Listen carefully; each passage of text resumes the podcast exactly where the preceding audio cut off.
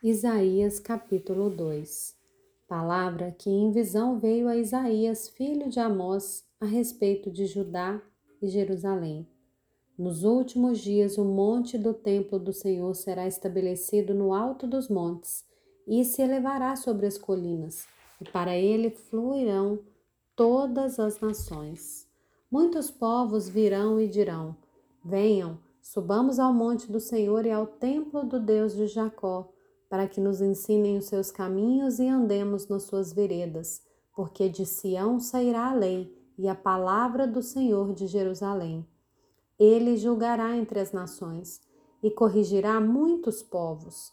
Estes transformarão suas espadas em lâminas de arados e as suas lanças em foices. Nação não levantará espada contra nação, nem aprenderão mais a guerra. Venham à casa de Jacó e andemos na luz do Senhor.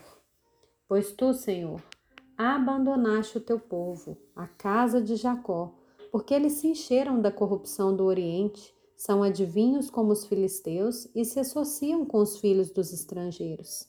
A terra de Israel está cheia de prata e de ouro, e não tem fim os seus tesouros. Também está cheia de cavalos e são incontáveis os seus carros de guerra. A terra de Israel também está cheia de ídolos. Eles adoram a obra das suas mãos, aquilo que os seus próprios dedos fizeram. Com isso o povo se abate e as pessoas se humilhem. Não os perdoes, ó Senhor. Entre no meio das rochas esconda-se no pó, ante o terror do Senhor e a glória da sua majestade.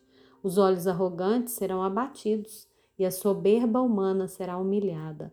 Só o Senhor será exaltado naquele dia porque o dia do Senhor dos Exércitos será contra todos os orgulhosos e arrogantes, e contra todos os que se exaltam para que sejam humilhados, contra todos os cedros do Líbano altos e imponentes, e contra todos os carvalhos de Bazã, contra todos os montes altos, e contra todas as colinas elevadas, contra toda torre alta e contra toda muralha firme, contra todos os navios de Tarsis e contra tudo o que é belo à vista. A arrogância das pessoas será abatida e a soberba humana será humilhada. Só o Senhor será exaltado naquele dia.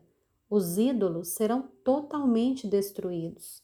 Então, as pessoas se meterão nas cavernas das rochas e nos buracos da terra, ante o terror do Senhor e a glória da sua majestade quando ele se levantar para encher a terra de espanto. Naquele dia, as pessoas lançarão aos ratos e aos morcegos os seus ídolos de prata e os seus ídolos de ouro que fizeram para adorar, e entrarão nas fendas das rochas e nas cavernas dos penhascos para fugir do terror do Senhor e da glória da Sua Majestade, quando ele se levantar para encher a terra de espanto. Afastem-se, pois, do ser humano que só tem vida enquanto respira, pois em que ele deve ser estimado?